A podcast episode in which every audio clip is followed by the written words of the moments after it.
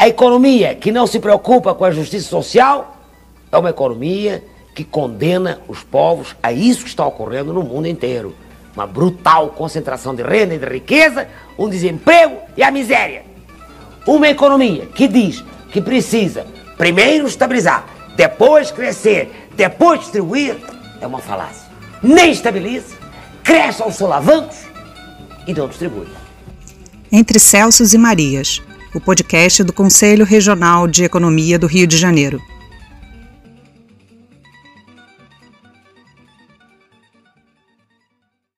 Olá, ouvintes do podcast Entre Celsos e Marias, realizado pelo Corecon RJ, o Conselho Regional de Economia do Rio de Janeiro. O episódio de hoje traz o lançamento do livro A Economia Brasileira Como Ela É. E para conversarmos sobre as questões que esse livro traz, temos o prazer de receber o autor, o professor José Carlos de Assis. O professor Assis é economista, doutor em engenharia de produção pela Universidade Federal do Rio de Janeiro, professor de economia internacional na Universidade Estadual da Paraíba e autor de mais de 20 livros sobre economia política, entre eles Os Mandarins da República, Anatomia dos Escândalos na Administração Pública de 1968 a 1984 e O Universo Neoliberal em Desencanto. Bom dia, olá professor, como vai? Como vai você, Clícia? Bom dia. Você e vocês. Tá certo? Obrigada, professor, por aceitar nosso convite. Obrigado a você por me convidar. Professor, o livro começa falando é, das funções da moeda. Né? Vamos lembrar que a moeda possui três funções: meio de pagamento, reserva de valor e unidade de conta ou preço, como o senhor denomina no livro. Né? No primeiro capítulo, o senhor traz a atualização desse debate. O senhor pode fazer é, considerações a respeito é, dessas, dessa, desse debate atualizado? Olha, historicamente, dizer, essas funções da moeda foram exercidas por elementos é, de diferentes origens. Né? Já houve tempo que vaca era moeda, já houve tempo em que sal era moeda. Mas a moeda, como um símbolo de valor universal, é uma coisa mais recente. Na verdade, é a partir da centralização da emissão monetária no Estado. O Estado moderno tem o monopólio da criação da moeda. Mas o que é importante entender é o seguinte: não é porque o Estado monopoliza a criação da moeda que a moeda tem valor. Tem esses três valores que você citou. É por uma outra razão. É porque o Estado, quando emite a moeda, emite também imposto que paga a moeda emitida. Tá certo?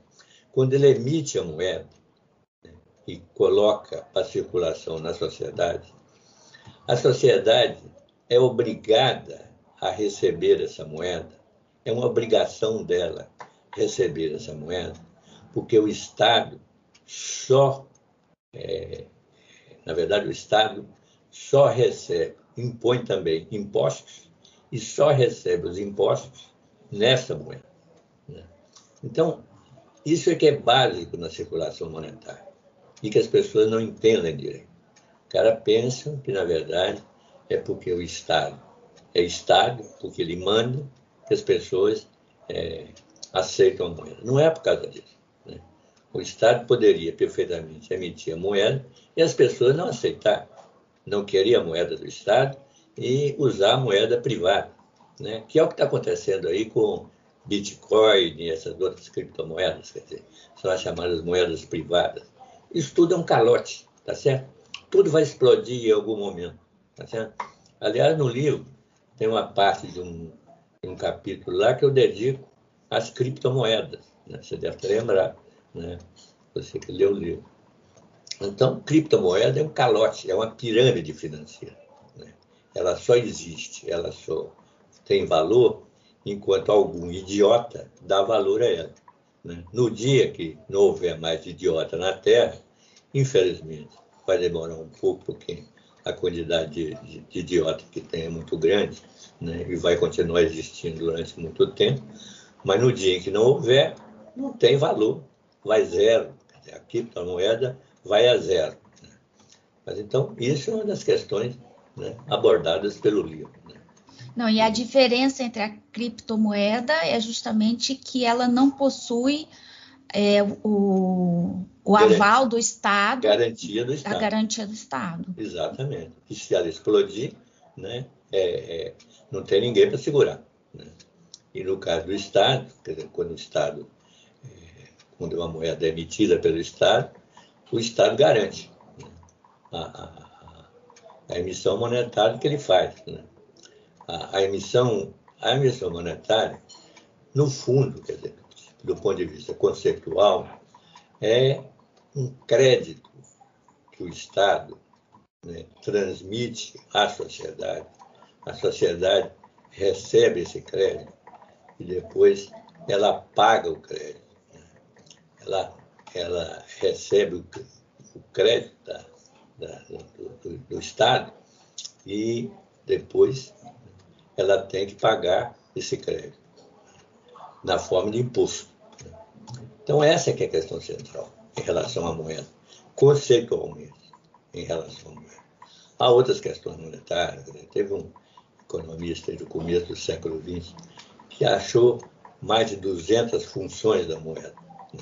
Mas essas são as três básicas. Né? Reserva de valor, né? é, meio de pagamento e... É, qual é a outra aí? Reserva. Unidade de conta. Unidade, Unidade de, de conta que é o preço. Né? Unidade de conta que é o preço. É a função da moeda de é, definir preço.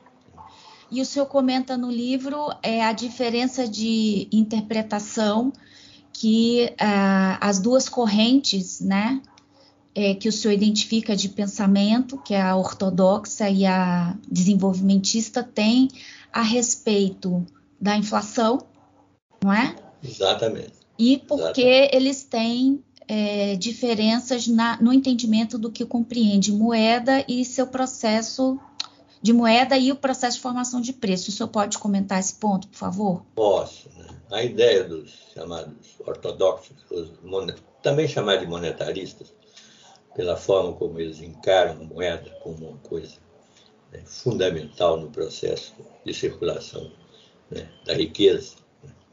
eles acham que eles partem da consideração de uma, dizer, como é que funciona uma economia normal, como é que funcionaria uma economia normal. Ela funcionaria normalmente se a demanda é, no mercado né, fosse compatibilizada com a oferta. Tá certo? E isso em termos monetários não necessariamente em termos reais. Em termos reais, é bens e serviços. São os bens e serviços. Então, os, os, os monetaristas acham o seguinte: se você aumentar muito a quantidade de moeda, você vai ter um desequilíbrio na economia em relação à demanda. Talvez seja essa a diferença fundamental entre monetaristas e desenvolvimentistas.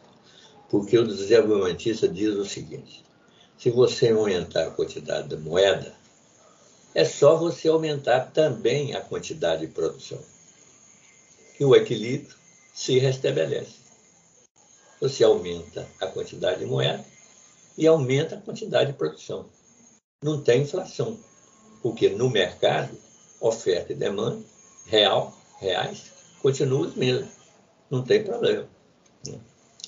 O, o, o, e essa que é a posição dos desenvolvimentistas, quer dizer, a economia né, ameaçada de um desequilíbrio por causa do aumento da demanda seria é, estimularia os, os, empresários a produzirem mais, né?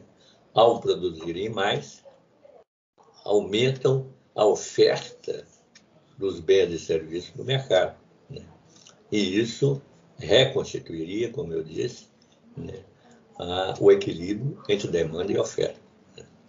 Esse é a chave né, de uma economia é, equilibrada. Mas isso também se refere às relações da economia com interna com a economia internacional. Por quê? Porque você tem, se houver um desequilíbrio externo, dívida pública externa, você tem que é, aumentar a produção, né, normalmente, para pagar a dívida externa em dólar. O que, que se faz? Você vai ter que produzir cada vez mais. Tá certo? O que, que os monetaristas fazem? Você tem que reduzir a demanda interna para sobrar bens e serviços para você pagar a dívida externa. E aí é que está o absurdo, tá certo? Que na verdade é que eu chamo de uma, o, o, o ovo da serpente de uma economia da especulação. Por quê? Porque você passa a cortar na demanda interna né, para gerar excedentes exportáveis. Né? Com isso, você entra num furor inflacionário, um furor né, inflacionário tremendo, porque você terá que compensar de alguma forma né, a, a, a, produção, né, a, a, oferta, né, e para compensar a oferta, você vai tentar aumentar a produção. Né. Você não consegue aumentar a produção, porque para isso você teria que atrair taxas de juros, empréstimos externos elevados. Né? Ao atrair empréstimos externos elevados, você teria que aumentar a taxa de juros. E ao aumentar a taxa de juros, você contrai, contraria a, o aumento da produção. Portanto, se desequilibra ainda mais o mercado. Desequilibra dos dois lados. Além de você desequilibrar pelo lado externo, ou seja, você não consegue produzir não consegue, a não ser com um estrangulamento muito grande da demanda, você não consegue equilibrar a economia externamente, você também não equilibra internamente, porque a inflação explode, dizer, aumenta a quantidade da demanda, né? ou a demanda fica no mesmo lugar relativamente à oferta, e a oferta cai. Se a oferta, todo mundo sabe disso, se a oferta cai em relação à demanda, vai dar inflação. Se a oferta cai em relação à demanda, você vai ter dificuldade no balanço de pagamento. Então você desequilibra ainda mais a economia. O que, que eles fazem? Eles simplesmente tentam fazer com que, né, através de acordos com o FMI, no caso externo, no caso do equilíbrio, desequilíbrio externo, eles fazem acordos com o FMI e o FMI impõe né, medidas restritivas internas pela política monetária fiscal, né, reduzindo a capacidade produtiva da economia para sobrar excedentes para exportar. Ao fazerem isso, eles derrubam a economia interna tá para pagar os excedentes, para pagar com excedentes né, o déficit no balanço de pagamento. Quando fazem isso, né, o que vai acontecer é uma derrocada do mercado interno. E, um, um, um, e, e, e, sem necessariamente né, você cobrir o super, o, a, os bens e serviços que são necessários para você pagar né, o serviço da dívida externa. Então, é outra fonte de desequilíbrio, além do desequilíbrio interno. E esse, como é que se resolve isso do ponto de vista monetarista ou do ponto de vista é, é, desenvolvimentista? Né? Uma coisa ou outra. Né? Do ponto de vista desenvolvimentista, você faz isso né, aumentando a produção. Né? Do ponto de vista monetarista, você faz isso cortando na demanda. Tá? Então, são as duas opções que eles dão. No, caso do corte da demanda, é um absurdo que afeta diretamente, quer dizer, você só faz isso reduzindo a produção e reduzindo, portanto, o emprego. Quando você faz isso, é um tiro no pé, é uma política de atirar no pé.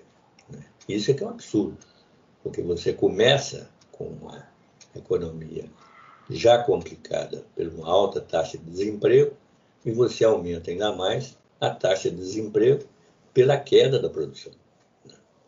É isso, esse é o centro do absurdo de uma economia né, dirigida pelos princípios monetaristas ou pelos princípios né, neoliberais. Né. Mas a, a economia brasileira ela possui particularidades que o senhor resgata então no capítulo 2, falando sobre é, a história da constituição do sistema financeiro brasileiro. Né? É. Esse aumento de taxa de juros que, teoricamente, os monetaristas argumentam é, para, de, para controle é, da inflação, como é que esse aumento de taxa de juros atende o que o senhor chamou de economia política, né? Da, da economia do, do, da sociedade brasileira. Não, o problema todo é o seguinte: quando fiz, em 64, no golpe militar, fizeram um sistema financeiro brasileiro copiado do sistema americano, tá que tinha ainda algumas travas né, para impedir uma, uma especulação muito grande no mercado. Para você ter uma ideia, tinha uma coisa chamada regulation key, que você controlava as taxas de juros, controlava as taxas de juros com que você tomava taxas de juros. Se o sistema bancário não podia é, tomar a taxa de juros a uma taxa muito elevada, como era o caso, eles também não, não, não emprestavam a taxas de juros muito elevadas, porque a concorrência entre eles não permitia. Mas eles, o sistema, ele estava no sistema americano. Em Londres, que era o centro financeiro internacional, tudo era livre. Então os americanos começaram a pressionar o governo para liberar tudo. Né?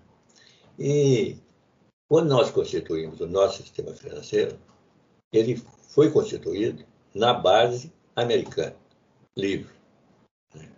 ligado ao mercado internacional de é, Londres. Tá certo?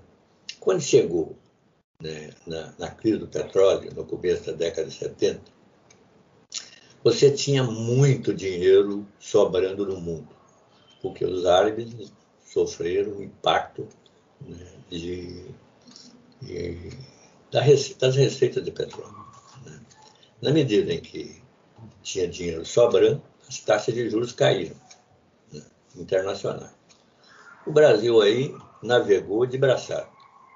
Pegou muito dinheiro no mercado internacional e chegou a fazer um programa de desenvolvimento, no começo do governo militar, razoável, com financiamento externo. Quando isso começa a mudar, essa disponibilidade de recursos, porque foi constituída aí, né, nesse período, a OPEP, e a OPEP começou a controlar a oferta de, de petróleo no mercado internacional, ela conseguiu, é, com isso, aumentar os preços do petróleo. Aí foi se reduzindo né, a disponibilidade de dinheiro no mercado internacional. Né?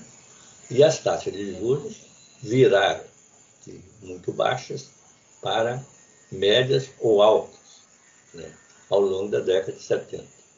Quando chegou no fim da década de 70, explodiu o mercado financeiro internacional. E as taxas de juros, que haviam sido de 5%, 7%, para você ter uma ideia, a taxa básica de juros nos Estados Unidos, que é a taxa, é a, a base da taxa de juros do Banco Central, chegou a 20%, o que é um absurdo. Então, essa, essa, essa virada na taxa de juros foi o que foi a base da crise da dívida externa que nos engoliu. Com isso, o que, que aconteceu? Nós tivemos que, é, nós fomos forçados a pagar a dívida externa, ou então tava, estaríamos fora do mercado internacional. Nós poderíamos ter, a minha tese era, na época, o seguinte: tem que romper com o sistema financeiro internacional. Mas aqui, no regime militar, os caras não tiveram coragem de fazer isso. Fizeram acordo com o FMI. E o que, que o FMI fez? Vocês vão ter que cortar na demanda interna para viabilizar excedentes exportáveis. Foi aí que a gente entrou no sistema do FMI.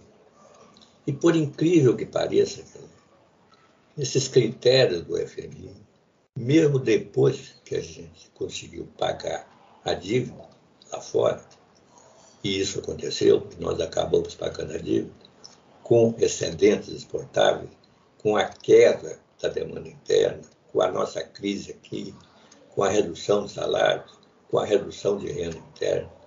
Mesmo depois que a gente conseguiu fazer isso, a gente continuou com os mesmos princípios de é, redução da demanda, de política monetária fiscal restritiva, o que a gente chama de política fiscal monetária restritiva, que é de você contrair o gasto do Estado para você contrair a demanda interna. Continuamos com isso, mesmo sem necessidade, para que isso fosse usado para pagar financiamentos internacionais. Fizemos isso por conta própria, aqui dentro. E, e como é que o sistema de, de correção monetária é, interage nessa, nesse quadro, nessa estrutura de economia que o senhor acabou de descrever? Enquanto durou o sistema de correção monetária, era um alimentador da inflação. Ele passava a inflação passada para a inflação para frente. Tá Foi um envenenamento da economia brasileira. Isso nunca poderia ter acontecido. Foi uma estupidez. Né? Ele começou a ser instituído, né, ainda na década de 60, para garantir é, o valor das, dos títulos públicos, né? obrigações reajustáveis do Tesouro Nacional. Dizer, o Brasil praticamente não tinha uma dívida pública. Né? Começaram a constituir uma dívida pública, supostamente, para você usar o dinheiro correspondente para pagar investimentos públicos, tá certo?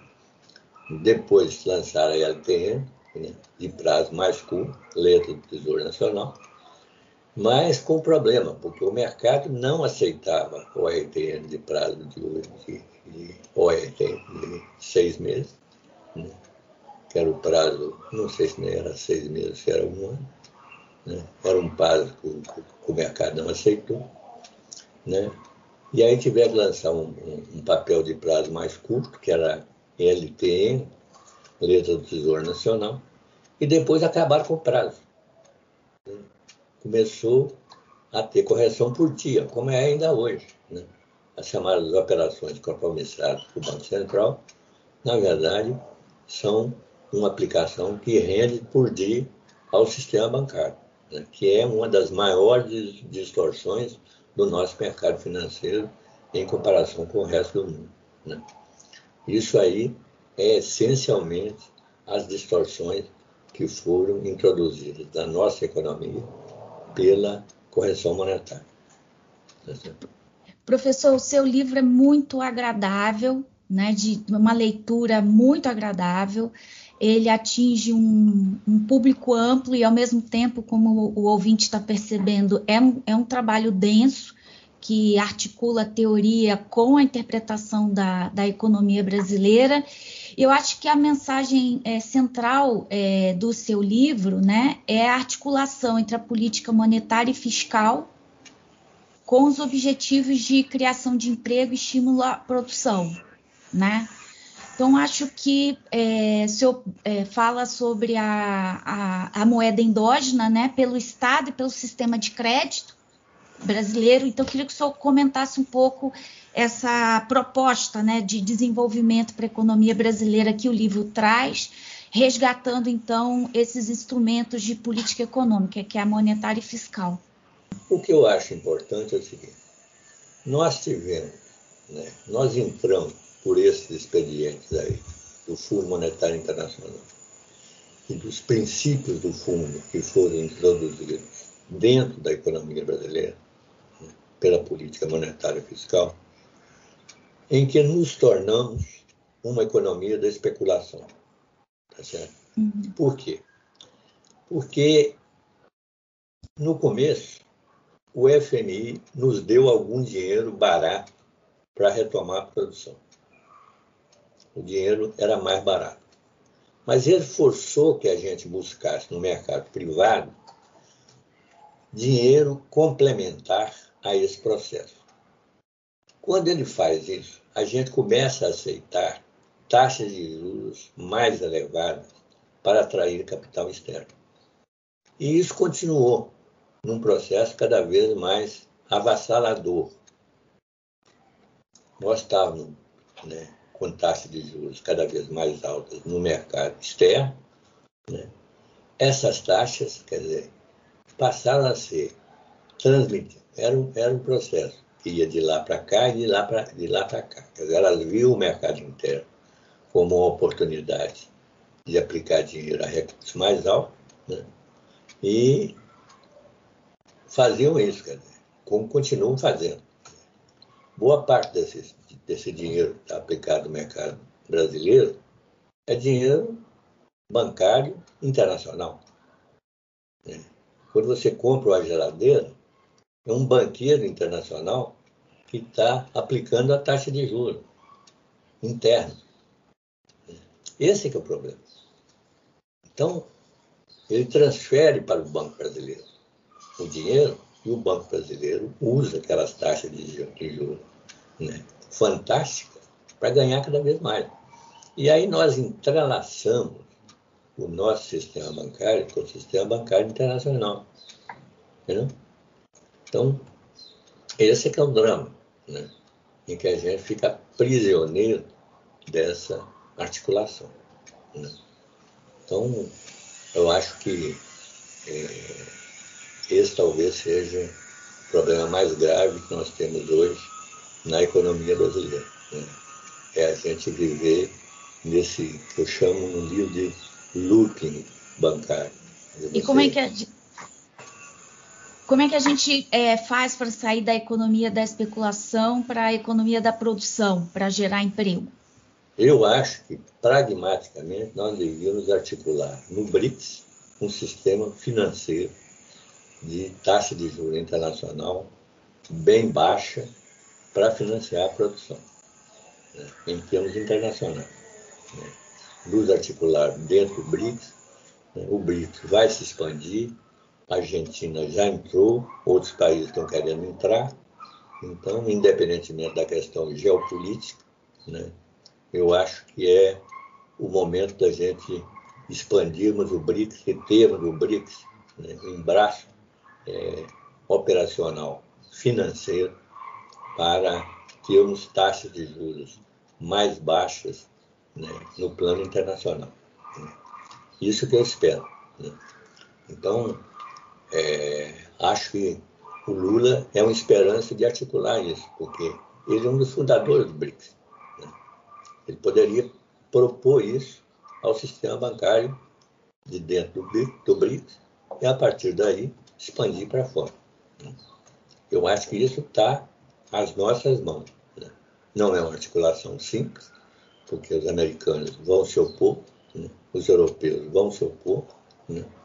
mas nós não temos muita alternativa. Ou caminhamos para isso, ou ficamos é, presos, prisioneiros né? do sistema bancário é, especulativo é, ocidental que é o sistema de Davos, que é o sistema né, do FMI, que é o sistema do Banco Mundial, né, que são sistemas que estimulam a taxa de juros elevada, permitem que que o sistema privado faça o que bem entende. Né? Eleva a taxa de juros para que o bem entenda. Né? Esse é, é o problema. E isso, obviamente, está articulado com o sistema é, produtivo e de comercialização mundial. Porque, de repente, se a OPEP resolve, como está resolvendo agora, né, articular o aumento dos preços do petróleo, né, você tem um, um, uma vinculação disso ao sistema bancário internacional. Né, porque é, os preços do petróleo né, estão vinculados ao sistema financeiro, né, é, pode, isso se traduz em redução de disponibilidade de, de dinheiro no mercado internacional e isso aumenta ainda mais a taxa de juros. Então, muito cuidado. Acho que temos que operar de uma forma estratégica muito bem articulada. E quando eu falo de BRICS, eu falo sobretudo da China. A China tem 3 trilhões 200 bilhões de reais, de reais não, de dólares em reservas internacionais.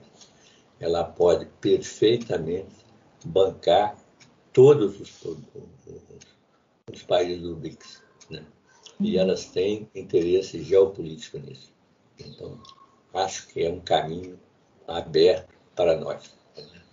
Eu acho que é uma perspectiva, talvez é a única perspectiva realmente é, feliz para as nossas é, populações, para o nosso povo. Professor, a gente está caminhando aqui para o final já do, da nossa gravação, então eu queria devolver a palavra para o senhor para convidar os ouvintes à leitura do seu livro. Tá bom. Gostaria que vocês lessem, que vocês arranjem um caminho. É só, é só entrar aí pelo estante virtual, né? Pelo Kindle, meu... pelo Amazon. Pelo Amazon. Isso. Aí tem um, tem um link eu acho que não precisa nem do link, basta o nome do livro, A Economia Brasileira como ela é, e meu nome como o autor, né? J. Carlos de Assis. Eu estou dando em detalhe porque parece que tem outro livro aí, depois que eu, que eu escrevi o livro, tem um outro livro aí, não sei se é do Paulo Nogueira, que é até amigo meu, que tem o mesmo nome, A Economia Brasileira como ela é. Mas gostaria muito que lessem o livro, porque eu acho que é esclarecedor da situação brasileira. Acho que é, não é uma questão porque é, é, porque é meu, quer dizer, são coisas que eu aprendi ao longo de mais de 50 anos de estudo da economia brasileira, de prática de jornalismo econômico. Né? Então, acho que é, isso pode contribuir sobretudo para estudantes de economia, né? É, jovens economistas recém-formados, né? é, estudantes de áreas afins à economia política. Né? Eu acho que todos podem se beneficiar de alguma forma da leitura desse livro. Né? Acho que é, uma, a, a experiência como jornalista econômico me ajudou muito a ter, a escrever de uma forma, como você mesma, Clícia, reconhece, de uma forma é, que as pessoas entendam. Né? Uhum. Acho que eu consegui isso. Uhum. Então, é, então, acho que pode ser uma contribuição positiva né, para o Brasil. Né? Não é uma questão de vaidade, não é uma questão de orgulho, não é uma questão de nada. É uma questão objetiva. Né? Acho que mais gente precisa de fazer esse tipo, tomar esse tipo de iniciativa. Né?